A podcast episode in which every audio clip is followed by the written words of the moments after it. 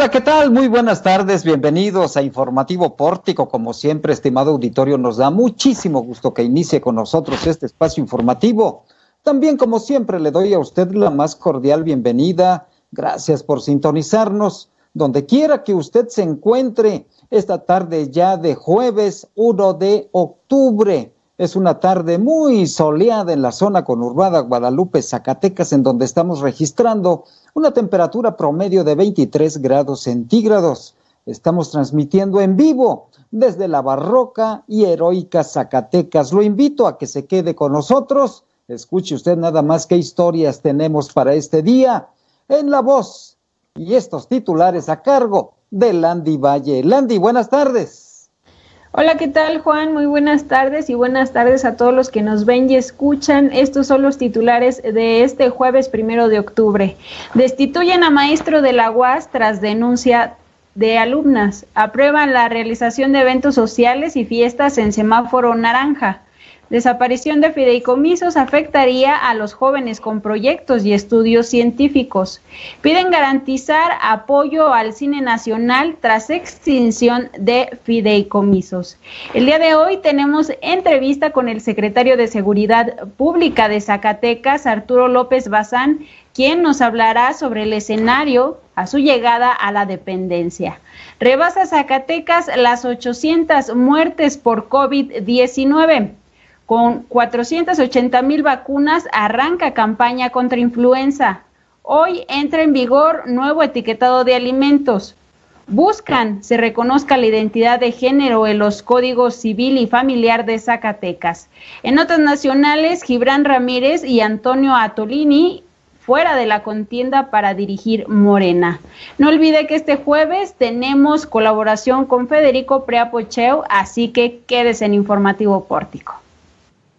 Ahí está la invitación de Landy Valle, quédese aquí porque lo vamos a mantener a usted muy bien informado sobre los últimos acontecimientos, en especial sobre los más relevantes que se generan en México, en Zacatecas y en el mundo. Y vámonos a la información porque en la máxima casa de estudios del estado de Zacatecas, a pesar de la pandemia, se han generado problemas serios en la relación docente-alumno. El año pasado, se generaron conflictos sobre presunto acoso sexual que fue denunciado por la comunidad estudiantil a través de tendederos en distintas unidades académicas, sobre todo en medicina, en derecho y también en odontología. Hoy tenemos un caso relevante que Landy Valle le ha dado seguimiento esta mañana. Adelante, Landy. Bueno, pues comentarles que luego de que estudiantes denunciaran a Juan de Dios Vargas Paredes, docente de la Unidad Académica de Psicología de la Universidad Autónoma de Zacatecas, por dirigirse a las estudiantes con palabras altisonantes, el rector de la máxima casa de estudios, Antonio Guzmán Fernández, anunció su despido previo a una valoración jurídica. A través de un oficio, Hans Irán Pacheco, director de la Unidad Académica de Psicología, solicitó al rector de la, de la UAS actuar de manera enérgica en contra de este docente al tener una actitud reprobable y no respetar los valores de la universidad como la igualdad, tolerancia, el respeto, la solidaridad, además del código ético del psicólogo. Irán Pacheco precisó que este docente solo había tenido quejas de índole académico por no cumplir con las expectativas de los alumnos. Escuchamos lo que nos dijo en entrevista. Mire, te comento. La queja, las únicas quejas que se habían recibido de este docente son quejas, digamos, de orden solamente académico. Es decir, grupos, nuestros grupos solicitaban por eh, no cumplir las expectativas académicas, el nivel académico de sus clases solicitaban cambio de docente, que procedíamos a moverlo.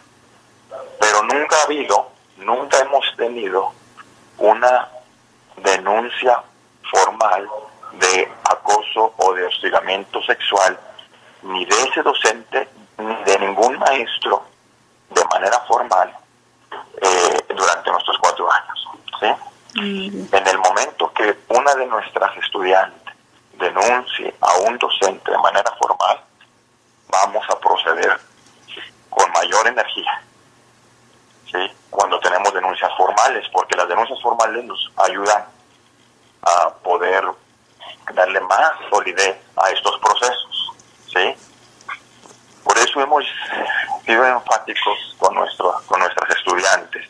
La Unidad Académica de Psicología cuenta con 2.800 estudiantes y más del 80% son mujeres. Hemos sido enfáticos de manera permanente con nuestras alumnas que denuncien todo acoso o u hostigamiento, cualquier tipo de violencia de nuestros docentes o que se ejerza al interior de la, de la comunidad, de la instalación. Detalló que en su administración al frente de la Unidad Académica de Psicología se ha exhortado a las alumnas a llevar a cabo denuncias formales en caso de violencia, acoso u hostigamiento, debido a que esto permite tener mayor solidez en el proceso. Destacó que dentro de psicología se han llevado a cabo acciones para erradicar este tipo de situaciones con la intervención de la Secretaría de las Mujeres, la Unidad de Equidad de Género, así como la publicación de un decálogo para erradicar y evadir la violencia, Juan. Pues es el segundo caso que se da en el que un docente de la Universidad Autónoma de Zacatecas es separado de, de el grupo frente a grupo y separado naturalmente laboralmente esto sucedió con un maestro de odontología en donde los alumnos y las alumnas principalmente denunciaron a inicios de este año una serie de acciones, sobre todo de presunto acoso sexual y la máxima casa de estudios a través de la rectoría ha actuado con energía para evitar este tipo de situación y que se respete sobre todo los valores universitarios. Ojalá y que esto sirva como un parteaguas de respeto a la comunidad estudiantil y de respeto en general a los trabajadores y docentes de nuestra máxima casa de estudios y que no se vuelva a generar una actitud de esta índole. Gracias, gracias Landy. Continúo contigo porque también estuviste muy atenta sobre estas manifestaciones que se han generado por algunos gerentes y dueños de espacios de convivencia social y de organización de eventos sociales que han estado también muy preocupados y castigados por la pandemia, sobre todo porque estos espacios, estos centros, estos salones han estado cerrados por cuestiones sanitarias, pero parece que la nuez empieza a abrirse poco a poco. Landy, adelante. Así es, Juan. Bueno, pues ya tuvieron una mesa de diálogo y bueno, los integrantes del gremio de eventos sociales con autoridades del gobierno del estado, pues aprobaron la reincorporación de los eventos sociales bajo los lineamientos del semáforo naranja. Fernando Romo Buenrostro, integrante de este gremio, explicó que el día miércoles se publicarán los nuevos lineamientos contemplando la dinámica de la semaforización en el periódico oficial del estado de Zacatecas y donde según el color naranja en el que actualmente está el estado se aprueba esta reincorporación. El día lunes también será presentada la guía de estándares para eventos sociales donde darán a conocer la dinámica en la que trabajará esta actividad económica, así como los protocolos individuales que las empresas deben de llevar a cabo para presentar en la Dirección contra Riesgos Sanitarios de la Secretaría de Salud de Zacatecas. Pues en esta reunión eh, estuvieron presentes el secretario general de gobierno, Jeusa Las Dávila, el secretario de Turismo, Economía, entre otras personalidades en el que pues ya se van a reincorporar estas actividades sociales, Juan. Pues ya era hora que se tomara en cuenta los miembros de estos centros y salones de, convivencia social y de eventos que se realizan, eh, pues han estado muy preocupados y han tenido que salir a la calle, han tenido que movilizarse ante la situación por la que atraviesan Landy. Y, y bueno, pues el gobierno finalmente ha entendido que también se va a actuar con responsabilidad, como lo han hecho hasta ahora los propietarios, y sobre todo con los cuidados sanitarios. Así es, Juan. Bueno, pues el día de ayer ya les dábamos a conocer esta manifestación en la que incluso ellos mismos presentaron una propuesta de protocolo en el que pues se daba a conocer todos los cuidados que se llevarían a cabo de pues darle ese voto de confianza a todos, a todo este gremio, ¿no? Y pues afortunadamente se llegaron a un acuerdo y esperemos que, que sea para bien de todos. Así es. Gracias, Landy. Voy a otro tema porque en este momento la iniciativa de presupuesto 2021 que se analiza en San Lázaro, en la Ciudad de México, en el recinto legislativo federal, tiene muy preocupados a sectores distintos de la sociedad mexicana, tanto del ámbito de la producción como del ámbito artístico y también en el científico, porque está viéndose la perspectiva de cancelación de 109 fideicomisos que afectaría, en este caso, a la comunidad científica. Hoy, hoy Jesús de Ávila estuvo trabajando este tema. Adelante Jesús con los detalles de la información. Muy buenas tardes Juan, así es, la desaparición de los fideicomisos, principalmente en este tema de la ciencia y la tecnología e innovación, pues afectaría directamente a los jóvenes con proyectos y estudios científicos, además de centros de investigación ligados con la Universidad Autónoma de Zacatecas, lo que desaparecerían en caso de que estas cancelaciones se lleven a cabo en el Congreso de la Unión. Esto lo expuso el director del Consejo Zacatecano de Ciencia y Tecnología, el COSIT, Agustín Enciso Muñoz, en donde estos jóvenes eran beneficiados con recursos para continuar sus estudios de posgrado a, través del Programa Nacional de Posgrados de Calidad, el PNPC, lo cual, pues bueno, derivado de la desaparición de estos fondos mixtos, pues se verían afectados. Escuchemos lo que dijo el director del COSIT, Agustín Enciso. Pues eh, así es, pues con la propuesta que está haciendo eh, que se vote en la Cámara de Diputados de la eliminación de alrededor de 109 fideicomisos, de los cuales casi 55 corresponden a temas de ciencia, tecnología e innovación. Y entre esos están los fondos mixtos que tiene el CONACYT con los gobiernos eh, del Estado, específicamente el, el fondo mixto de que tiene con el gobierno del Estado de Zacatecas y que efectivamente pues esta extinción repercute de manera muy importante porque esos recursos podrían ser destinados a proyectos de investigación, a centros de investigación, a distintas áreas para el fortalecimiento de los posgrados.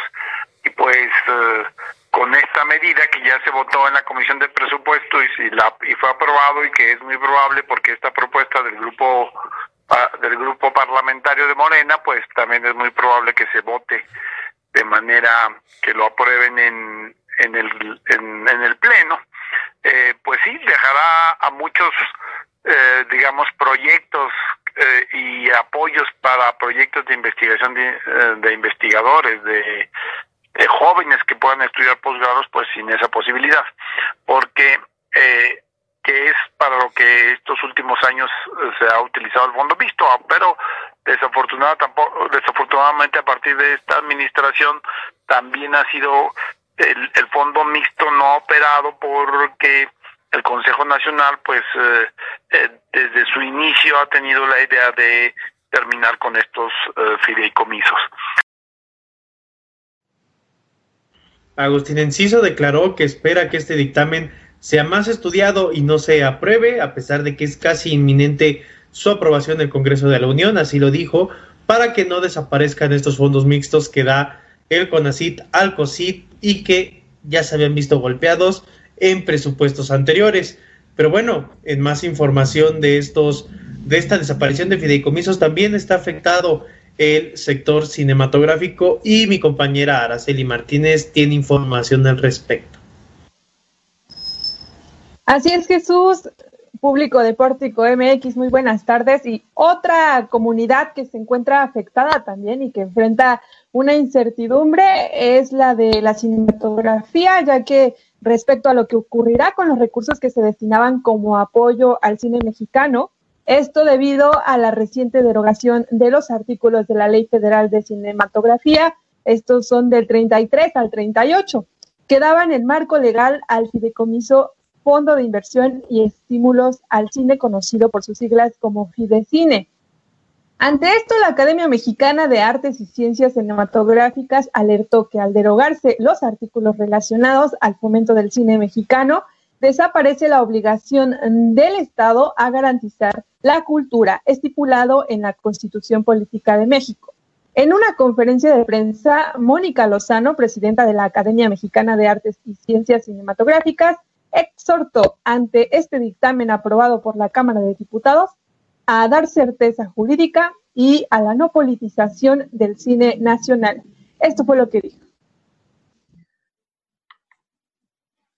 Es por ello que hacemos un llamado al Ejecutivo Federal a los diputados y a los legisladores en su conjunto que entiendan que debe de haber un apartado en la ley que hable del fomento a la cinematografía, sea a través de fideicomisos o no, y que se precise puntualmente qué es las facultades que en materia de fomento puntualmente tendrá el Instituto Mexicano de Cinematografía.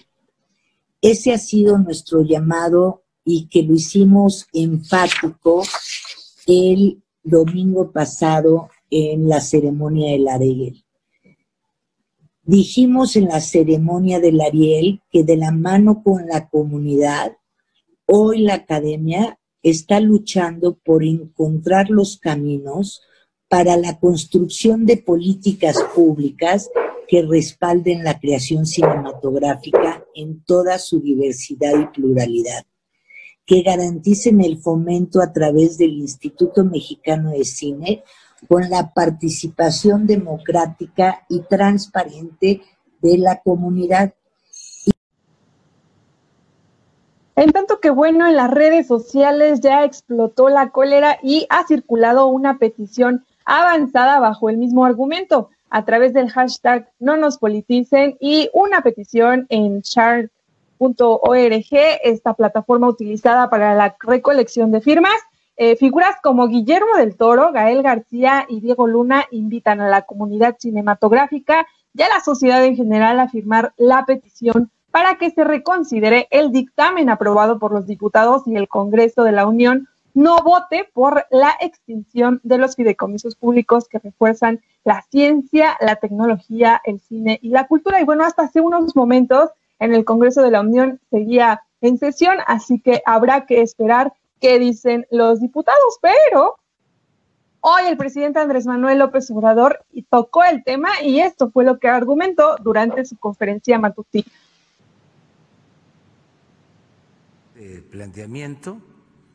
Ya conocen ustedes el resultado.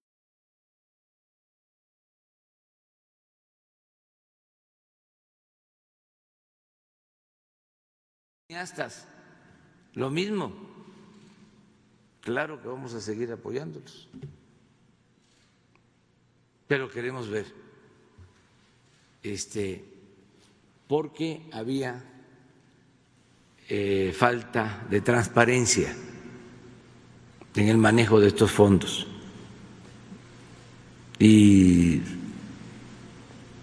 eran o son más de 100 fideicomisos de todo tipo, fuera de control completamente. Para decirlo con mucha claridad, queremos eh, revisar para que no haya aviadores. Así se entiende mejor. Lamentable que el presidente Andrés Manuel López Obrador pues defendió esta mañana la eliminación de más de 100 fideicomisos como lo mencionabas al principio, Juan. Caramba, qué bandazo se ha dado en la presidencia de la República. Primero, que no desaparecían los fideicomisos cuando intervinieron los cineastas mexicanos que han triunfado en Hollywood, en los Estados Unidos, detienen y ahora en la nueva propuesta pues sí serán afectados el próximo año. Una situación verdaderamente contradictoria la que ha mantenido presidencia en sus criterios y políticas financieras y presupuestales. Ara. Y bueno, lo lamentable es que los fondos y los recursos que van hacia las personas como los cineastas, artistas, deportistas de alto rendimiento, eh, pues queden en la incertidumbre por la nueva política de la cuarta transformación. Que yo he escuchado algunos analistas y dicen realmente pues esto no abona gran cosa al, a la situación económica del país, sobre todo cuando se tiene a una empresa como Petróleos Mexicanos que está perdiendo carretadas y millonadas en dólares por su ineficiencia y por los también por los manejos tan irregulares, las políticas petroleras tan erráticas que ha tenido el Estado mexicano. Así es, pero para más análisis en tu café pórtico de hoy. De veras, hoy estará con nosotros el maestro Pedro Tello, que es un extraordinario analista financiero y económico que participa también como colaborador en distintos espacios de medios de información nacional. Yo lo recuerdo muy bien y me gustaban mucho sus aportaciones ahí en el, en el Mañanero con Broso. El payaso tenebroso era una aportación verdaderamente inteligente, crítica, analítica del maestro Pedro Tello, quien mantiene ese, ese ranking de colaboración en distintos medios, en Radio Fórmula, en MBS, en distintos espacios es invitado porque es muy reconocido su análisis, es también asesor de, de Concamín en materia eh, financiera, económica, y tendremos a este invitado de lujo este día, hoy, 8 de la noche, Café Pórtico, no se lo pierdan. Gracias, Araceli. Voy ahora a una entrevista que realizamos en la Secretaría de Seguridad Pública. Ahí estuvimos esta mañana con el nuevo secretario de Seguridad Pública que tiene pocos días de haber llegado a Zacatecas y que trae, trae pues una visión distinta, una forma de manejar también la seguridad muy, muy diferente. Y este día nos abrió un espacio en su agenda tan apretada que tiene el nuevo secretario de Seguridad Pública del gobierno del estado de Zacatecas. Vamos a escucharlo, invito. Quédese con nosotros. Hemos dividido en dos partes esta entrevista exclusiva con Arturo López Bazán, el nuevo secretario de Seguridad Pública del gobierno de Zacatecas, que relevó en el cargo a don Ismael Camberos Hernández. Lo invito a escucharla. Secretario Arturo López Bazán, gracias por aceptar esta entrevista con Informativo Pórtico. Su llegada a Zacatecas al frente de la Secretaría de Seguridad Pública desató una ola de violencia inicial, de hechos de impacto. ¿Usted qué explicación le da a esta agitación que se da de, una, de un mayor activismo de grupos delincuenciales en el Estado al relevo que se hizo hace algunos días? Sí, muchísimas gracias a ustedes por permitirme a través de este espacio comunicar parte de la estrategia que nosotros traemos para Zacatecas. Y pues yo puedo decirle que no es precisamente a consecuencia de la llegada. Yo creo que como se han eh, encontrado esos conatos de violencia, también debo yo eh, comunicar a la ciudadanía de Zacatecas que también hemos encontrado muestras positivas a, la llegada de, esta administración o esta nueva gestión en la Secretaría. Y sí tenemos lo, que es evidente en, las calles, lo que es este, palpable, esos, esos conatos de violencia, reitero.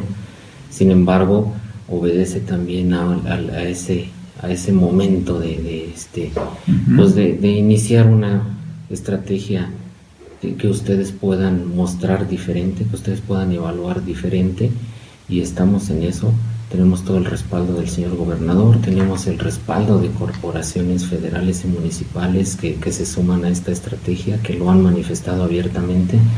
Y pues es, eh, en efecto, es cuestión de, reajustes que, que se están realizando y yo con eso no quiero deslindar el compromiso que yo traigo para Zacatecas, sin embargo nosotros tenemos que tomar acciones para, para que esto eh, se torne diferente.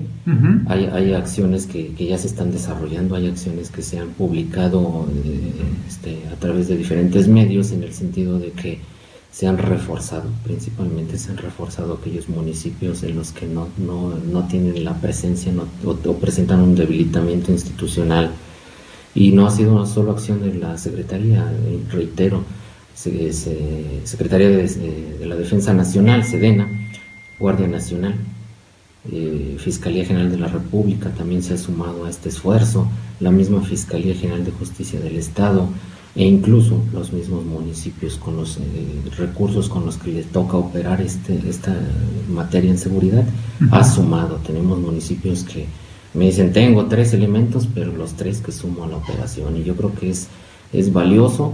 Confiamos en que en, este acomodo que, se está realizando interna como externamente a través de eh, la ejecución de una estrategia de seguridad se puedan evaluar resultados a mediano plazo. Yo, yo eh, este, considero esa parte que podemos conseguir rápidamente resultados a través de una estrategia, como yo ya lo referí, de manera este, coordinada y donde se ha pedido la colaboración del ciudadano. ¿Cuántos municipios se encuentran en una fragilidad de, eh, de equipo, de personal, de capacidad para enfrentar el delito, no solamente el delito común, sino el delito de alto impacto? Mire, yo, yo ahorita eh, citarle un número es, eh, pues yo creo que aventurado, porque tenemos esa experiencia, ¿no? del conato de violencia en ocasiones no, no obedece a, esa fragilidad, obedece a situaciones de, estrategias, tanto, tanto de este lado como de una, de una seguridad pública, como estrategias de operación de, esos eh, manifestantes, este, integrantes de grupos delictivos, porque así yo lo, lo vengo diciendo. Sin embargo, eh, este, en cada uno de esos casos se ha identificado las necesidades, insisto, a través de un trabajo coordinado, a través de una regionalización de la seguridad pública, estamos encontrando buena respuesta, estamos encontrando fortalecimiento a esos municipios y pues yo creo que ninguno, si ahorita entrevistáramos a los 58 este, presidentes, ninguno va a estar conforme con su estado de fuerza. Yo creo que el, escenario ideal, pues ninguno lo teníamos. Yo vengo hablándolo con, esa, este, con esas palabras.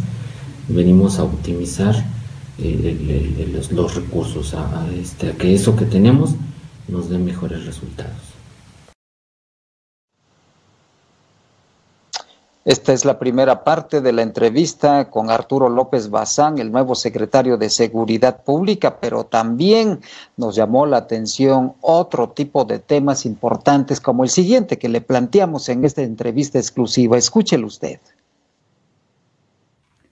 Por otro lado, eh, secretario, el, objetivo más importante que usted tiene al frente de la Secretaría de Seguridad Pública del Estado ahora con esta nueva responsabilidad, ¿cuál es? Yo, yo he, identificado un, objetivo eh, que pueda trazar la punta de, de lanza de esta estrategia y lo puedo decir como aquel que implica la cercanía con la ciudadanía.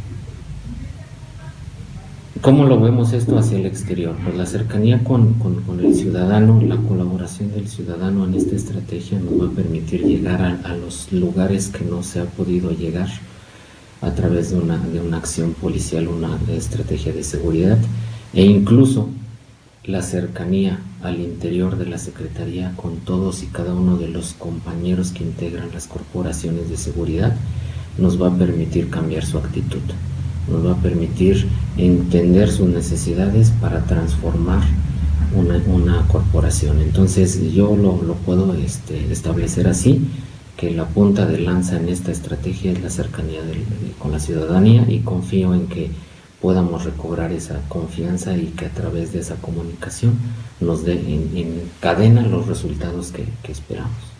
Usted ya hizo un análisis, seguramente un análisis situacional sobre cómo se encuentra Zacatecas en materia de inseguridad. ¿Cómo se encuentra y cómo lo quiere dejar usted? Desde luego que implica esta, esta labor que se ha venido desarrollando durante estos primeros días eh, implica un análisis situacional, un análisis eh, este, estratégico, un análisis táctico que, implica toda esta estrategia y para nosotros es importante, importante, eh, insisto, que la percepción ciudadana nos favorezca a través de los resultados que se vienen dando. Yo comenté en días pasados, no puedo establecer un término determinado para que se pueda medir la estrategia, porque influyen muchos factores, sin embargo, sí tengo un término para mi, para mi evaluación y no solo la mía, es un equipo eh, que integra todos, todos y cada uno de los, este, de los integrantes de la Secretaría y que es al, término del, sexenio, al término de, este, del ejercicio este, del servicio público estatal y pues yo creo que es el mejor término que podemos esperar. Yo eh, confío en que esta estrategia nos dé resultados lo más pronto posible. Yo confío en todos los que eh, se han aliado a esta estrategia y, lo digo por las autoridades eh, federales y municipales que han compartido una, este, un criterio para cerrar filas y dar frente a la delincuencia este, que vive Zacatecas. Pero ¿cómo lo encuentra Zacatecas?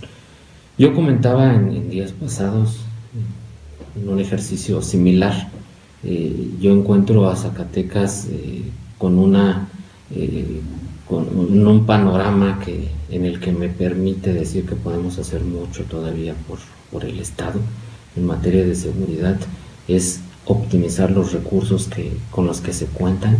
Yo creo que ambicionar a, un estado de fuerza superior, a más recursos, eh, este, financiero, pues yo creo que no, no, estamos en, este, ni en el momento ni en las condiciones a lo mejor para ambicionar esa parte y a lo que le apostamos es hacer más con lo que tenemos. Esa parte nos, nos, este, nos permitirá cambiar esa percepción que, en la que se encuentra Zacatecas en materia de seguridad. Eh, lo encontramos con, con actos de violencia, respondiendo más concreta en la pregunta, lo, encontramos con conatos de violencia, sin embargo, no, no es eh, alarmar, tenemos que buscar las, las eh, acciones inmediatas tendientes a que las condiciones puedan cambiar a la brevedad y con eso no podemos decir que se encuentre en un nivel determinado. Yo creo que eh, dependiendo el, este, el, lado de donde se le mire, pues podemos encontrar algunos mejores, algunos peores. Yo me quedo con, con el compromiso de que esto pueda cambiar en los siguientes días, en, los, en las siguientes semanas e incluso en los siguientes meses en los que yo dije que puedo, eh, se puede evaluar esta estrategia. Y por supuesto que mañana le tendremos la segunda parte de esta interesante entrevista con el secretario de Seguridad Pública del Gobierno del Estado de Zacatecas, Arturo López Bazán. Mientras tanto, voy a otro tema porque el COVID-19 ha dejado una estela de tragedia en Zacatecas. Los datos, los detalles los tiene Jesús de Ávila. Adelante, Jesús. Ayer fue el último día del mes de septiembre y con este Zacatecas superó los 800, las 800 lamentables defunciones por COVID-19. Fueron nueve defunciones las que se registraron el día de ayer, miércoles 30 de septiembre, y con esto la cifra llegó a los 801 decesos. La, lamentablemente también se reportaron 83 nuevos contagios de la COVID-19, con lo que la cifra llegó a 7.444 casos confirmados. También, también hubo 125 personas recuperadas, las personas recuperadas también van, van en ascenso afortunadamente, ya son 5.438 personas recuperadas, esto deja un total de 1.205 casos activos. Así fue, así fue como terminó el mes de septiembre, vamos a ver cómo inicia hoy octubre. Y hablando de el inicio de mes, pues también inicia esta campaña de vacunación contra la influenza y mi compañera Landy Valle tiene información al respecto. Así es, Jesús, pues comentarles que del primero de octubre al 31 de diciembre se llevará a cabo la campaña de vacunación contra la influenza AH, H1N1 en la Secretaría de Salud de Zacatecas. María Soledad Ramírez Olvera, responsable estatal de vacunación de la Secretaría de Salud, explicó que este 2020 se reciben en el estado alrededor de 480 mil vacunas 20 mil más en comparación al año pasado, que serán distribuidas en las instituciones que conforman el sector salud. Hasta la una de la tarde de este jueves, eh, la Secretaría de Salud reportó ya 18 mil dosis aplicadas. En el contexto del COVID-19, Soledad Olvera comentó que se implementaron cambios en esta campaña. Vamos a escuchar un poco de lo que dijo ejecución de la campaña de vacunación anti-influenza 2020 con, con muchísimos cambios, porque es una campaña pues que a todos nos queda claro se ejecuta en el, en el marco de una epidemia, de una pandemia que, que, pues epidemiológicamente no teníamos idea que íbamos a vivir y nos ha obligado a hacer cambios y ajustes. Lo primero es en la ejecución ejecución de, la, de esta campaña, que tradicionalmente dura seis meses, se acorta a tres meses. Será del primero de octubre al 31 de diciembre, con la finalidad de reducir la carga de enfermedad respiratoria y evitar el saturar los hospitales y las áreas de terapia intensiva con el, riesgo de que si no vacunamos de manera oportuna a nuestros adultos mayores, a nuestra población de riesgo, seguramente eh, correremos el riesgo de colapsar nuestro sistema de salud al tener que atender pacientes con COVID-19, al tener que atender pacientes con influenza y al tener que atender pacientes con COVID e influenza. Y entonces, eh, la intención de acelerar la campaña es precisamente para que la gente acuda de manera oportuna a demandar la aplicación de la vacuna y que cuando llegue la circulación del virus de la influenza, que es en los últimos 10 días del mes de diciembre, eh, ya estén eh, con la vacuna aplicada y por lo tanto evitemos los picos de enfermedad y muerte que se presentan en el primer trimestre del año. Ok.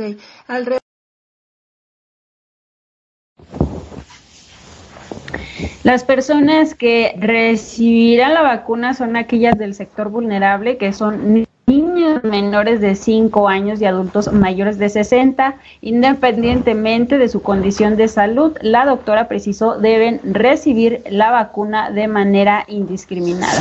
Los protocolos que se establecieron explicó que se implementaron puestos en las entradas principales de las unidades médicas bajo pues medidas de seguridad para agilizar la atención de los pacientes que solo van a aplicarse esta vacuna. Asimismo, se exhorta a la población a acudir con las medidas sanitarias como el uso de cubrebocas, aplicación de gel antibacterial, respetar la sana distancia y de contar con alguna sintomatología relacionada al COVID-19 darles aviso a los enfermeros vacunadores para una atención específica. Así la información en el tema de influenza. Juan, regreso contigo. Gracias, Landy. Ahí nos sorprendió un estornudo. Salud. Hasta los audífonos salieron volando. Gracias, Landy. Voy a otro tema porque en donde andan volando bajo es en Morena este proceso de renovación de su liderazgo. Ha generado mucha polémica. Araceli Martínez tiene ya algunos detalles muy interesantes. Araceli, adelante. Por supuesto, es que ayer se dio a conocer que Gibran Ramírez y Antonio Atolini quedaron fuera de la carrera para ocupar la presidencia y la, Secretaría General de Morena, respectivamente. esto lo determinó el Instituto Nacional Electoral y, bueno, la Comisión de Prerrogativas y Partidos Políticos del INE aprobó este miércoles los resultados de la encuesta de reconocimiento que se hizo a nivel nacional para determinar a los candidatos finalistas que contenderán por los dos principales cargos directivos de este partido político de Morena. Tanto a Tolini, que buscaba la Secretaría General del partido, como Gibran Ramírez, que iba por la presidencia, no llegaron, no lograron el reconocimiento requerido para ser candidatos. Y bueno, en su cuenta de Twitter, Gibran repudió los resultados de la encuesta y denunció un fraude en su contra. Y en tanto que Mario Delgado, Jacob Polensky y Porfirio Muñoz Ledo, pues siguen o pasaron a la siguiente etapa como los candidatos para la, la siguiente ronda rumbo a la presidencia de Morena. Pero en el tema de Gibran, pues esta mañana no se quedó quieto y fue, acudió a las instalaciones del INE para impugnar los resultados de la encuesta y aseguró que se trata de un asunto personal, argumentando que solo el 7.4 de las personas encuestadas no se adscribieron como simpatizantes, es decir, más del 90% dijeron apoyar a Morena, algo que no se apega a la realidad. Caramba, pues. Sí, Araceli. Eh, y bueno, esto es así va como así así es como va la denuncia, la impugnación de Gibran Ramírez. Veremos qué sucede eh, en lo que en, en los siguientes días. Un chico muy inteligente, pero que no sabe perder porque aquí el problema no es del, del, Instituto Nacional Electoral, pues es el resultado de las encuestadoras, de estas empresas a las que él ha deslegitimado, ha descalificado porque el resultado no le es favorable y de ahí la impugnación, pero pues el INE no tiene que ver nada absolutamente con el resultado, pero Gibran, reitero, un chico inteligente, muy de la cuarta transformación, pero no sabe perder, Araceli. pues parece que no, y bueno, él denuncia que hubo intereses de las más altas cúpulas, así por sus letras, más altas de la cuarta transformación, porque son las altas cúpulas las que están gobernando ahora. Tal parece que es más un conflicto al interior. Pues sí. Gracias, Araceli. Regreso con Jesús de Ávila porque tiene información del Congreso del Estado. Hay una iniciativa de la diputada Mónica Borrego Estrada que podría incluso generar alguna polémica, pero ¿en qué consiste esta iniciativa, Jesús? Juan, pues esta iniciativa consiste en que se reconozcan como integrantes de, perdón, que se reconozca el principio de identidad de género a todos aquellos que se reconozcan como integrantes de un género distinto al que fueron registrados al momento de su nacimiento para garantizar el derecho al acceso a la libertad de identidad de las personas. La iniciativa, como ya lo mencionabas, fue presentada por la diputada morenista Mónica Borrego Estrada, en donde señala la reforma al artículo que pretende pues que se reconozcan esos derechos. Sería el Código Civil, los artículos 3, 22 y 24, así como el 35 del Código Familiar, para que las personas tengan reconocimiento de su identidad como las, personas pertenecientes a la comunidad trans. Esto fue lo que dijo en los motivos esta, esta mañana ya en el Congreso del Estado de Zacatecas. Tiempo de avanzar en Zacatecas, en el reconocimiento de la identidad de género. En la actualidad, en nuestro estado se encuentran en proceso más de 50 casos de personas que han determinado incorporar entre tribunales el recurso legal para que se les reconozca la identidad de género y otros tantos han acudido a realizar trámites a entidades en donde ya es admitido. Es importante aclarar que una cosa son aquellas personas que han expresado verbalmente su necesidad para llevar a cabo el trámite de cambio de identidad de género ante los diferentes colectivos encargados de ellos. Y otras aquellas personas que no han logrado comunicarse con dichos colectivos y otras aquellas que por miedo a la gran cantidad de discriminación que se vive, razón de identidad de género, aún están en el closet, con miedo de decirlo y sumirse con tal, pero ello no cambia la necesidad interna de vivirse y sentirse e identificarse con un género distinto al que se les asignó al nacer. Tal miedo también es provocado por el Estado al ocasionar que aquellas personas que hacen su cambio de identidad de género en otro estado, principalmente en la Ciudad de México, al regresar al registro civil del estado de Zacatecas, no se les haga el resguardo del acta primigenia indicando, causando que por ello estén en delito con doble identidad. En el Estado es responsable de esta doble identidad, teniendo Zacatecas un número aproximado de 20 personas que están en dichas circunstancias. Y en aumento puesto que actualmente están en proceso el trámite de 50 personas a cargo del colectivo Transformando Vidas.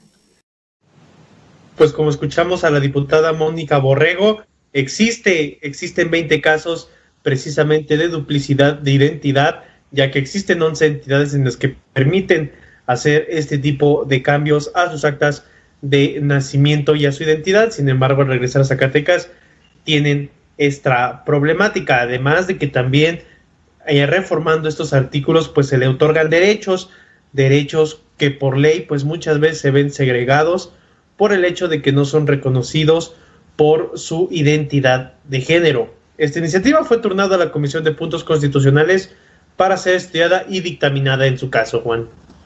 Interesante, sin duda. Estaremos muy atentos de cómo se resuelve esta iniciativa de la diputada de Morena, Mónica Borrego Estrada. Gracias, Jesús. Y ahora lo invito a que comparta con nosotros esta colaboración de Federico Priapo Cheu. Es jueves, jueves 1 de octubre. Esta es su colaboración siempre con un punto de vista interesante y de fondo sobre la cultura y la actividad cultural zacatecana. Buenas tardes.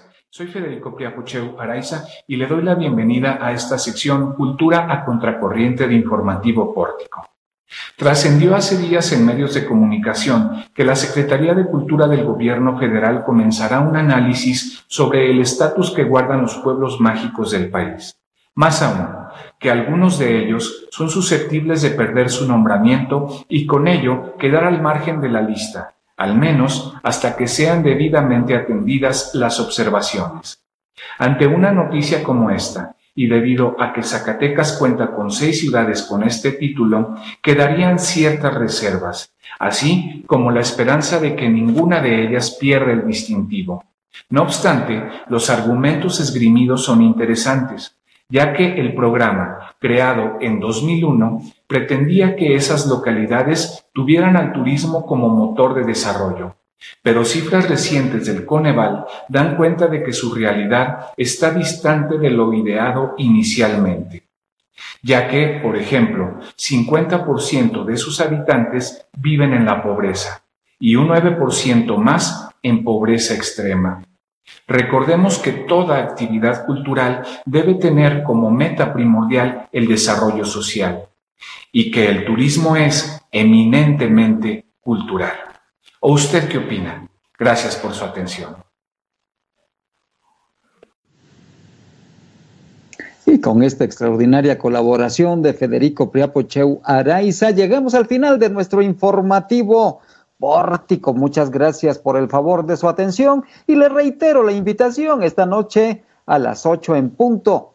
Café Pórtico con el maestro Pedro Tello. Vamos a abordar precisamente este tema del presupuesto federal 2021. Cuídese mucho, coma muy rico y disfrute la tarde. Gracias a quienes hacen posible que usted esté debidamente informado a este equipo Pórtico. Gracias a Jesús de Ávila a Landy Valle, a Araceli Martínez, a Fátima Ivette Gómez Vargas y por supuesto a nuestro gurú informático que hace maravillas y a veces milagros, a Omar Reyes. Soy Juan Gómez, cuídese mucho, hasta mañana.